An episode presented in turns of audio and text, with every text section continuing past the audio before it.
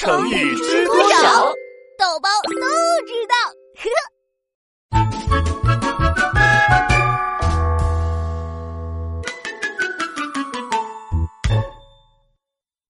完璧归赵。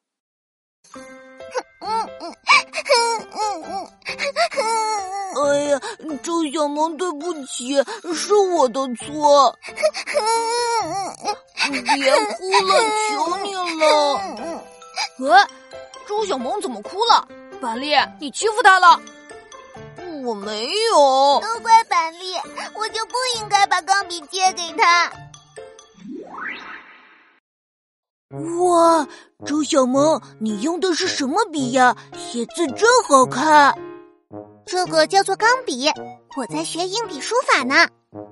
钢笔没听说过，原来换了笔字就能写好看啊！嘿，哎，周小萌，你能把钢笔借我用一天吗？可我也要用啊！我想把钢笔给我爸爸看看，让他们买一模一样的，明天就还给你。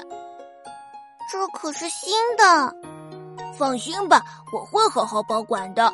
就让我爸看一眼。那好吧，我就借给你，千万要好好爱护哟。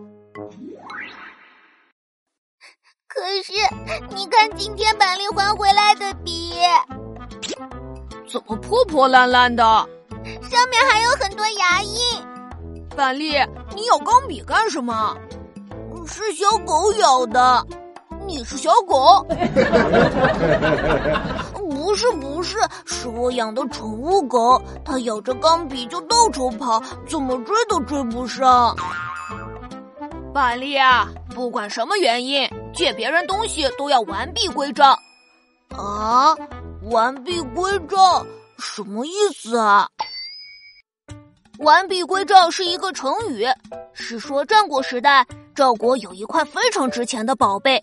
叫和氏璧，秦国国王特别想得到和氏璧，于是和国王商量，愿意用十五座城池交换。哇，十五座城池啊！后来赵国呢，派遣一个叫蔺相如的人，把和氏璧带到秦国，和秦王谈判，但是秦王却反悔了，只想得到和氏璧，不想用城池交换。这个秦王也太霸道了吧！后来呢？蔺相如就派人悄悄的把和氏璧送回了赵国。赵国的国王看到宝贝完完整整的还回来了，非常高兴。板栗，你也要向蔺相如学习啊，要完完整整的把东西还给别人，知不知道呀？都怪我家狗狗，它咬烂了钢笔，还骂我。狗狗还会骂人？它说什么了？我听不懂，就是嗯，我我我我。哎，周小萌，你听懂了吗？我也听不懂啊。那我学给你听。我我我我我我我我我。周小萌，板栗犯了错，我这个当大哥的也得向你道歉，求你原谅。没关系，没关系，这个笔还能用，就是有点。板栗，你老爸不是给你买了新钢笔吗？对对对，和周小萌的一模一样。那就把你的新钢笔给周小萌吧。啊啊什么？你拿了人家的新钢笔，再还人家一个新的，这才叫完璧归赵。